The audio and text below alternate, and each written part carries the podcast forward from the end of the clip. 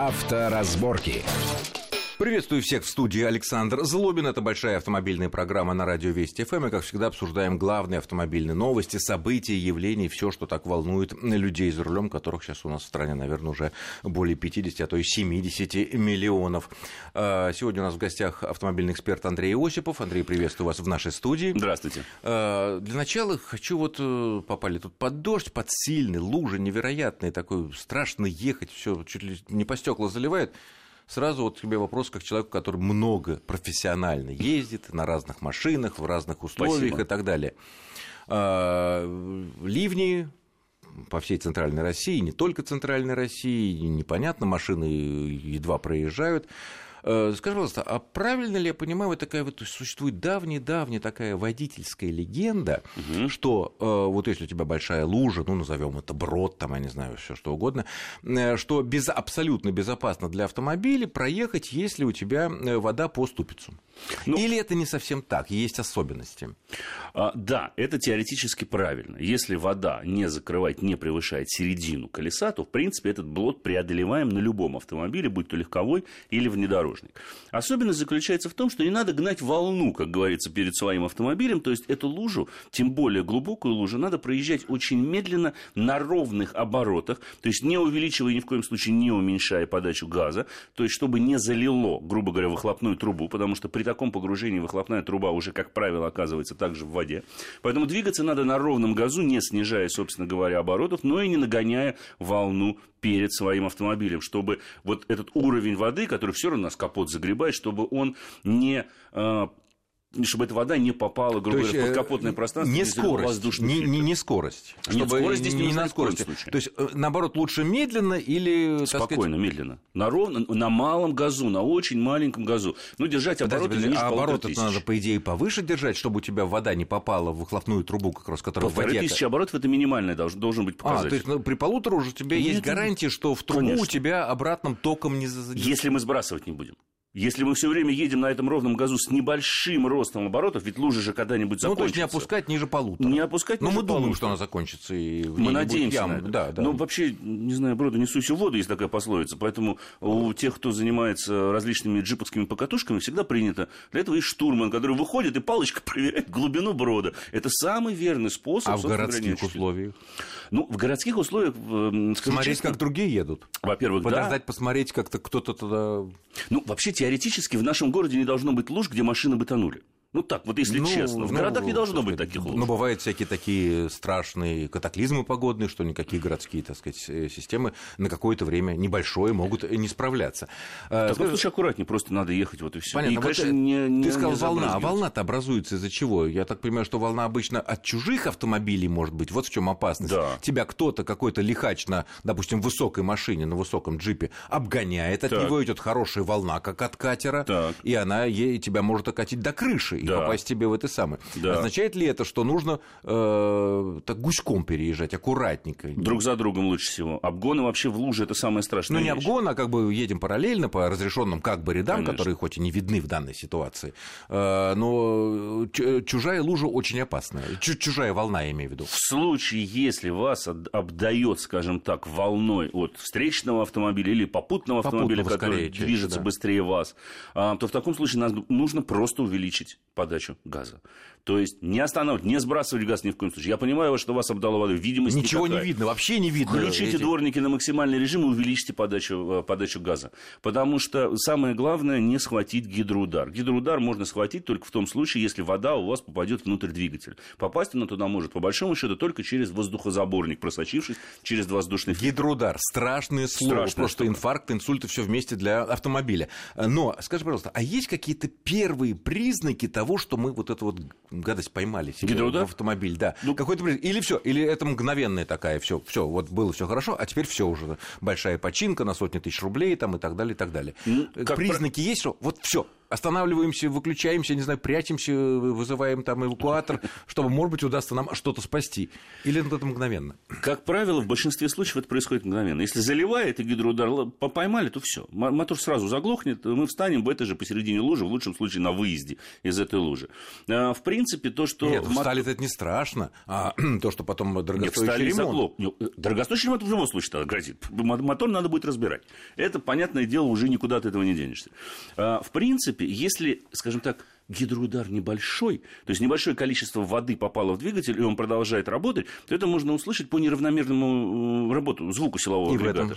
То есть он троить надо? начинает. Да-да. Нет, вот тогда ни в коем случае не выбраться опять же на сухую э, поверхность, да, и постараться погазовать, чтобы выбить немножко, потому что даже если вода попала в цилиндр, она в любом случае смешается с бензином. И бензин со смесью, в любом да. случае со смесью, он воспламенится. Современные автомобили имеют автоматические электронные системы зажигания, которые адаптируют углы опережения зажигания зажигания для того, чтобы двигатель работал в зависимости от состава топлива. Конечно, да? они так. всегда это делают. Поэтому в таком случае, если вы услышали Но эта воды... система же не знает, что у тебя вода там в цилиндр попала. Она не немножко. знает, но мы-то это знаем. И поэтому А-а-а. в таком случае можно перевести на нейтраль, опять же, и немножечко погазовать. Если мы не чтобы знаем, мы напад. почувствовали, мы почувствовали. Так, так, такую опасность. Но... Выбить воду из всей выхлопной системы, чтобы она вышла целиком и полностью. Для этого можно просто увеличить обороты, скажем, до 3 до 4 тысяч, подержать пару минут а мотор на хуже не будет от этого. Но в любом случае, если там серьезная поломка, гидроудар серьезной воды. Нет, это много воды, да, все понятно. Там уже ничего не сделать. Уже ничего только не в морг, это Только понятно. вскрывать. Да. да, там уже только вскрытие, как говорится. Но если там вот небольшое количество, да, конденсат, там через фильтр что-то просачивается, вот таким вот образом мы ее на самом деле выгоним. Можно также вскрыть э, коробку, где находится воздушный фильтр, и посмотреть, нет ли там воды. Потому что иногда бывает, ведь коробка имеет, она не прямая, она не плоскую форму. Как правило, там небольшое углубление снизу есть под воздушным фильтром. Если там скопилась вода и туда попала, то понятное дело, что количество влаги, которое вместе с воздухом будет поступать, чрезвычайно велико. В таком случае надо просто эту воду оттуда вычистить, взять свежий, желательно новый воздушный фильтр и поставить, потому что воздушный фильтр должен быть сухим. В любом случае, он мокрым быть не может. Скажи, пожалуйста, а существует ли какая-то опасность, если вот мы запарковали машину в какое-то удачное такое местечко, бесплатное, вроде как безопасное, но оказалось, она вот в низинке ушли там куда-то, да, угу. э, по каким-то делам, и потом видим, э, возвращаемся, бачек, машина-то выключена, стоит, все, она так. не работает, но воды значительно больше, чем середина колеса, да? По пороге, то есть даже больше. Ну, по пороге, допустим, да. Мы не знаем, что произошло. Гидроудар здесь, конечно, невозможно, раз двигатель не работает. Нет. Засосать он не может, да? Нет. Вот.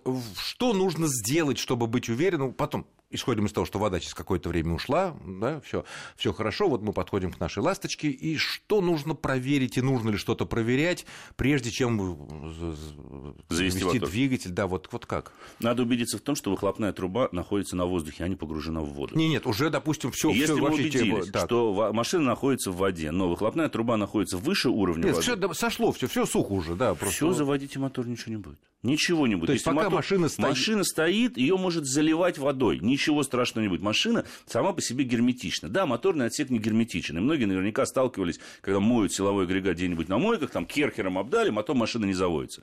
90% случаев это э, проблема связана не с самим силовым агрегатом, а с тем, что нарушилась работа э, электроники.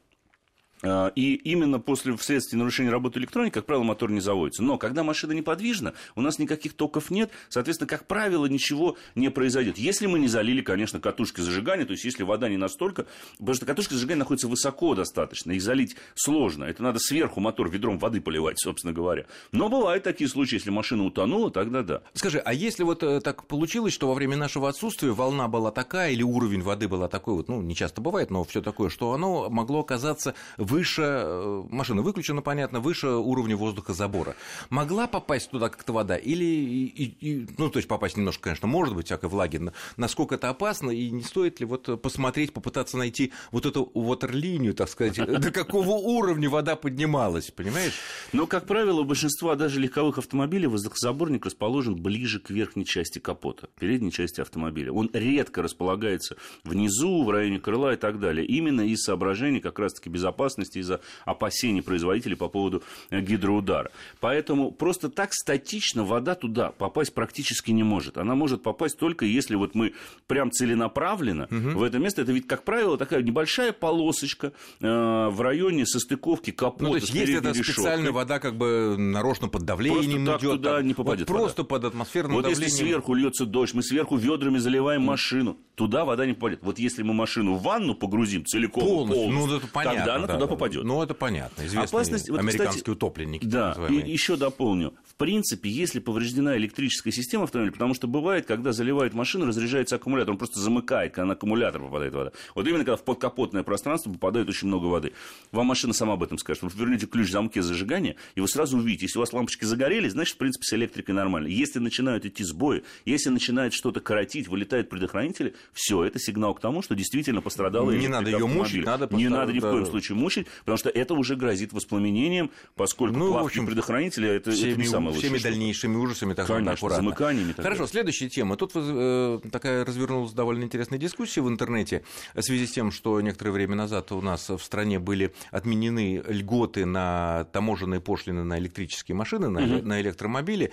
Э, и, в общем, такое ощущение складывается, что наши власти делают больше упор на машины на природном газе, да? Да, да. Как более чистые, более экономичные и так далее. А, в принципе, тут в мире существуют самые разные точки зрения на это да. дело. А, понятно, что пока электрические машины не очень дорогие, и аккумуляторы тяжелые, дорогие на замену, там и в нашем климате и расстояниях трудно себе представить, как мы будем там обеспечивать себе подогрев стекла, подогрев э, сидений зимой, плюс отопление на аккумуляторах, и далеко ли мы на самых продвинутых аккумуляторах э, уедем, там километров 100 проедем при Э, все такое, и газ. Вот. Но, а, а вот что касается гибридов, это ведь э, совершенно другая, другая ситуация. Я понимаю, что большинство гибридов устроено таким образом, что, э, по крайней мере, таких серьезных, недешевых, те, которые от движения, которое приводим бензиновый или дизельный обычный двигатель приводит, и он постоянно заряжает батарею.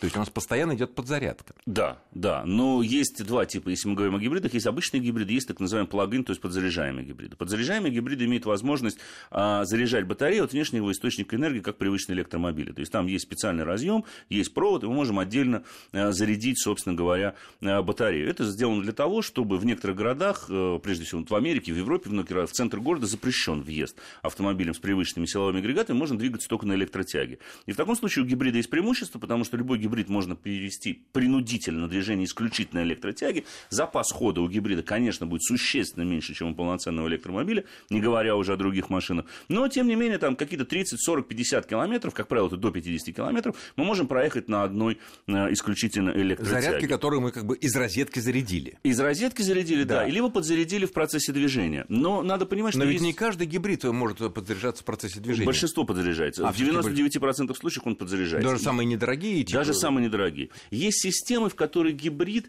а, используется как дополнительный нагнетатель для силового агрегата. Яркий тому пример это Volkswagen Golf GTE нынешнего поколения. К сожалению, машина в России уже не продается, но раньше продавалась. И там был такой режим GTE, он так назывался, GTE, а, при котором а, отдача гибридного а, силового агрегата увеличивалась как раз-таки на мощность батареи. То есть на колеса приводилась не только мощность от бензинового а. мотора, но еще дополнялась мощность электрической одновременно. одновременно. Так, То есть это ага. было резкое увеличение, собственно говоря, мощности. Что-то напоминающее турбонаддув, но только электрический. Кстати, мотор там уже был турбированный. И так, сам по себе. И машина ехала, конечно же, совсем по-другому, гораздо быстрее. Вот в таких случаях подзарядка в таком режиме, конечно, не происходит. Но стоит вернуться в обычный режим. Или, если батарея полностью разряжена, то машина сама, компьютер, самостоятельно начинает часть энергии, вырабатываемой в результате движения, направлять на подзарядку батареи. Как правило, все это сбалансировано в системе, так, чтобы человек не терял динамики машины, но при этом все-таки имел возможность в случае необходимости перейти исключительно То есть ты, ты хочешь сказать, что в принципе, если мы говорим там, сказать, ну не знаю, в нашей стране, в мире, э, все-таки будущее, если по электрической части смотреть не за чистыми электромобилями, а за все-таки за гибридами. Какой-то двигатель внутреннего сгорания все-таки на всякий случай должен там стоять, чтобы как-то. Не знаю, не знаю, не уверен я в этом, потому что сейчас глобальный тренд вообще сложный вопрос, так быстро на него не ответишь. Но если кратко постараться, то сейчас глобальный тренд заключается в том, что все мы беспокоимся об окружающей среде, особенно это а, очевидно, на Западе. Поэтому электромобиль в процессе своей эксплуатации действительно куда безвреднее того же самого гибридного, э, гибридной машины. Потому что в гибридной машине все равно есть мотор, который что-то нам выбрасывает. А, и по большому счету гибридный автомобиль, э, не будем называть, он всегда тяжелее обычной машины с двигателем внутреннего сгорания. Больше расход, соответственно, да, расход да. энергии для передвижения. Конечно, больше расход энергии для передвижения. Поэтому, да, они относительно все-таки безвреднее. Они более, Но более... есть одна вещь. Вопрос Да. в том, сколько и чего расходуется э, при Конечно. производстве той самой электроэнергии. Да. Об этом мы поговорим через э, после очень короткого перерыва во второй части нашей программы.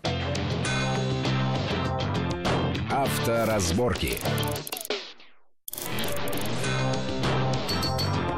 Авторазборки.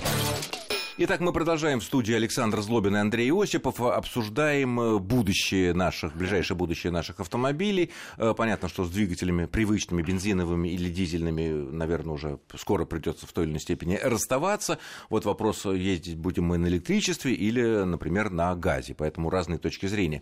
И вот когда мы говорим о чистоте, экологии, э, эксплуатации, чистой эксплуатации эко- электрического автомобиля или там гибридного, где часть э, мощности предоставляет все-таки электрический мотор, э, мы забываем о том, сколько всякой грязи выбрасывается в атмосферу при производстве электричества, если это не производится, допустим, на АЭС. Или на гидроэлектростанции. Или на гидроэлектростанции. Если это на любом, ну или на газе, да, ну если это любое другое топливо, на угле, это же ужас, что творится. Самый Ну и- показательный пример, кстати, Китай, который собирался запретить к 2025 году полностью эксплуатацию автомобилей с двигателем внутреннего сгорания. Что, собирался реально? Он реально это сделает, скорее всего. Но 80% электроэнергии Китая до сих пор добывается методом сжигания угля и мазута. Вот, пожалуйста, вот такой вот забавный вот парадокс. точка. Тут становится чисто, Да. а тут становится грязно. Другое Я дело, скажу- что в гигантских городах, наверное, Там будет проблема легче. была нет, так- Конечно. такая, такая спо- количество машин, что ну просто люди Там дышать, дышать нечем. невозможно Я было, был да. в Шанхае, там дышать нечем. Там, там смог постоянно Поэтому здесь до вечера. попробуем почистить. В Да. Шанхае, а где-нибудь там в какой-нибудь там пустыне, то, соответственно, пусть там будет э, грязь. Есть еще одна проблема. Дело в том, что при производстве электромобиля, производство электромобиля гораздо более вредное, чем производство машины с обычным внутренним, э, двигателем внутреннего сгорания. Ты Это виду забавно. Производство двигателя. Буквально на днях один мой коллега, собственно говоря, поделился репортажем, который сделал немецкий федеральный телеканал АРД называется. Они сравнили а, заводы по экологической чистоте, те, на которых производятся обычные машины, и те, на которых производятся электромобили. Так вот, э, завод, на котором производятся электромобили, во-первых, в 8 раз более грязный, в 8 раз, на секундочку, да, и он требует для себя, вообще сам электромобиль, гораздо большее количество редкоземельных металлов. То есть там присутствует уже, ну, не уран, конечно, мы пока ядерные реакторы не научились встраивать в автомобиль, хотя за этим, к слову сказать, будущее, потому что для того, чтобы приводить что-то в движение, нужна энергия, а энергия вырабатывается, скорее всего, на борту, если мы говорим об автономном движении. Ну вот э, жалко, вот Это с- нельзя выключить, вот включить-выключить, вот Да, а- да, атомный да. реактор, маленький даже для нашего... Но есть персональные в Америке уже есть, они встраиваемые для домашних хозяйств. Их закапывают на глубину 40 метров и обслуживают раз в 15 лет. Это персональные ядерные реакторы. Пока не научились... Ну, для дош- домашнего хозяйства. Технология не дошла пока, чтобы делать их компактными, безопасными для Ну, это установки пока долго. Это, это, это, Это будущее, через несколько лет будем сказать. обсуждать в Это наших будет. программах. Я да. думаю, лет пять еще А. Хорошо. А вот что касается газа, например. Э, Газ, понятно, он э, чистый. Ну, это обычный такой сжиженный газ, да, который Да. используют э, датчники в баллонах, э, если нет магистрального газа. э, На многих заправках можно. Э, Но ведь э, мало кто производит машины специально просто на газе. Я так понимаю, ведь не может быть одновременно двигатель быть и хочешь бензин залей, хочешь газ подай. Нет, вот так, так мотор есть. Когда переоборудуют машину на газ, то, как правило, заводится она на бензиновом моторе, а дальше работает на газу. И в любой момент, когда газовый баллон закончится, мы можем перейти обратно на бензин. Как и бензин закончился, мы можем ехать на газе. Мы на газу не можем завести машину, это проблема.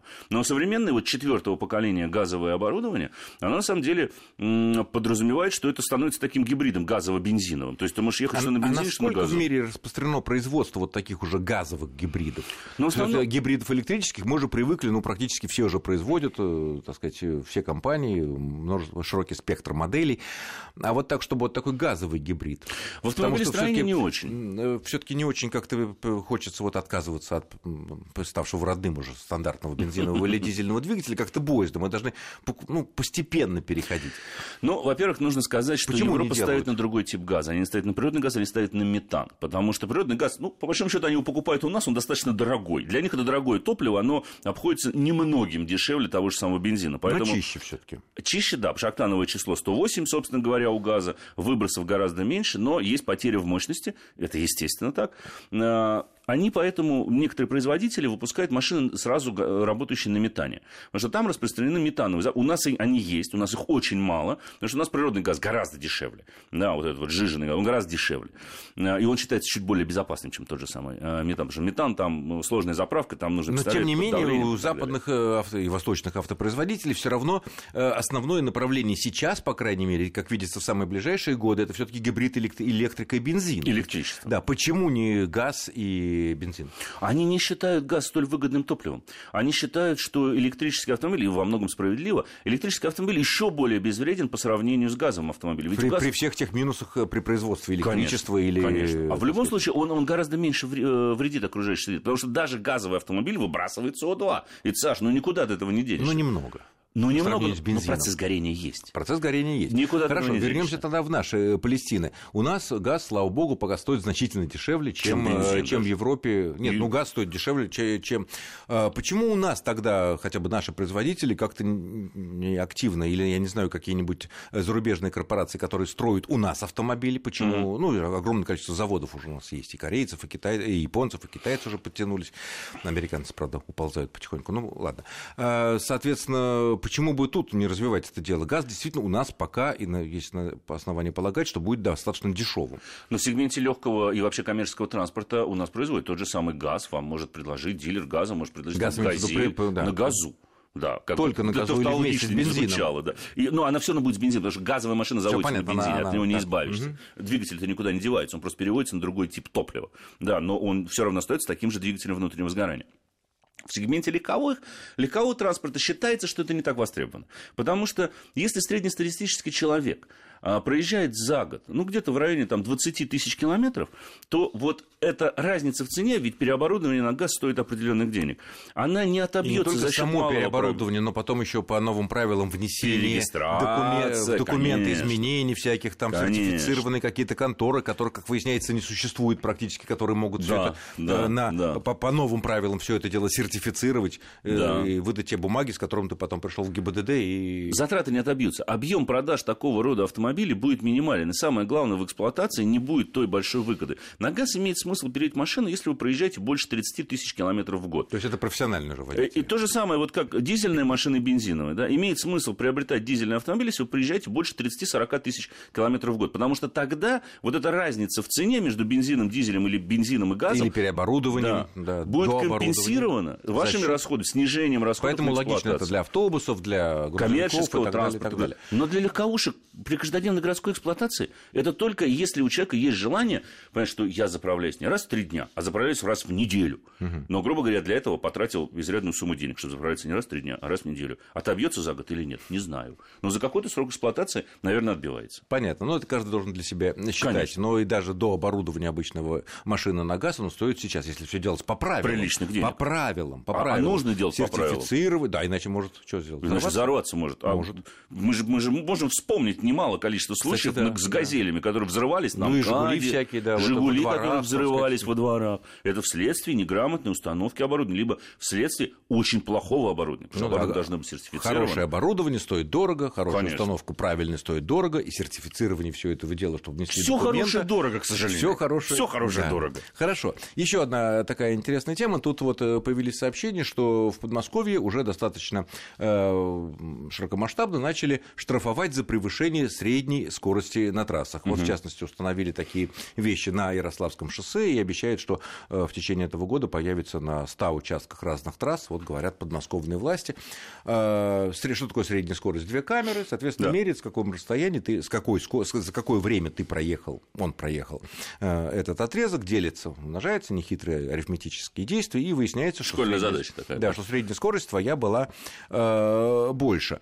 Мне кажется, это хорошая вещь с учетом того, что, с учетом того, что сейчас такая есть вот э, тенденция к тому, чтобы обязательно предупреждать водителей относительно того, где именно стоят камеры фото-видеофиксации. Mm-hmm. Таким образом, он нехороший водитель, нарушитель может, проехав как, как зайка место, где его снимают, потом притопить, и опять mm-hmm. же вся, вся, так сказать, все это зря получается, да? Вот. А вот это вот как бы. На твой взгляд, это дело хорошее, это стоит расширять. Я не буду себя, из себя строить такого агнца божьего. Я как раз-таки вот такой вот, вот такой вот, вот, вот злой нарушитель, который иногда перед камерой притормаживает, а потом ускоряется. Поэтому я не очень, не очень нравится понятие средней скорости движения. С другой стороны, если мы говорим о безопасности на дорогах, то без этого не обойтись. Потому что людей с пулей в голове, которые гоняют, их как раз-таки, наверное, такими методами можно исправлять. По поводу предупреждений их нужно ставить обязательно, потому что это информирует водителя. Водитель всегда должен ну, быть да. предупрежден о каких-то кроме... опасностях на дорогах.